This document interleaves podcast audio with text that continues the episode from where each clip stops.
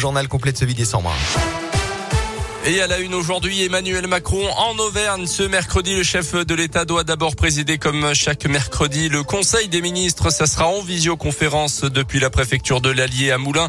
Il prendra ensuite la direction de Vichy pour une visite qui s'annonce déjà historique. Jamais un président de la République ne s'est déplacé dans la sous-préfecture depuis la visite du général de Gaulle. C'était en 1959. Déplacement sur le thème des villes moyennes notamment et aussi l'occasion euh, peut-être pour le président de mettre un terme aux polémiques sur l'utilisation de l'expression régime de Vichy, expression dénoncée depuis des années par de nombreux élus locaux.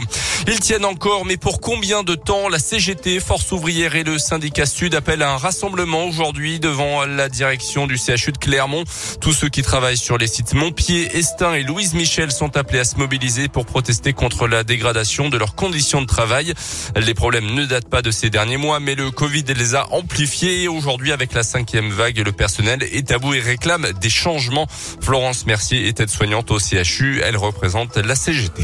Ça tient, mais parce que euh, octroie que trois jours de congé pour euh, de l'année. Il y a trois jours de congé euh, pour les infirmières ou les aides-soignants. Il y a même certains qui n'ont qu'une seule journée. On est en procédure dégradée tout le temps. On a presque 12% d'absentéisme au CHU de Clermont-Ferrand. On revient sur repos, on fait des heures supplémentaires, on n'a pas nos congés, les plannings changent sans arrêt. Il y a des lits qui ferment et, on manque de bras. Puis a, il y a beaucoup qui veulent quitter l'hôpital.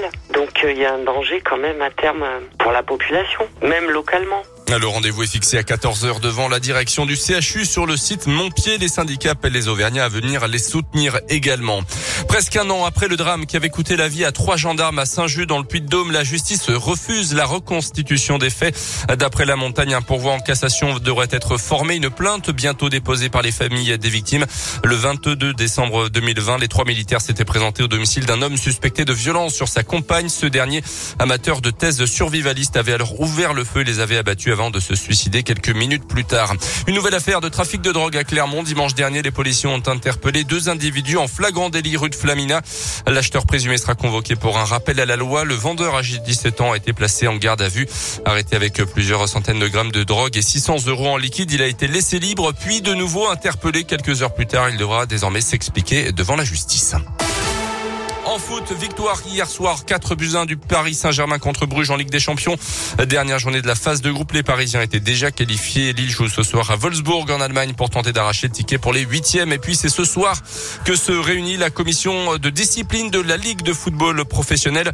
Après les incidents survenus en Ligue 1 entre Lyon et Marseille, c'était le 21 novembre, l'affaire de la bouteille d'eau lancée sur Dimitri Payet avait abouti à la condamnation du spectateur en cause.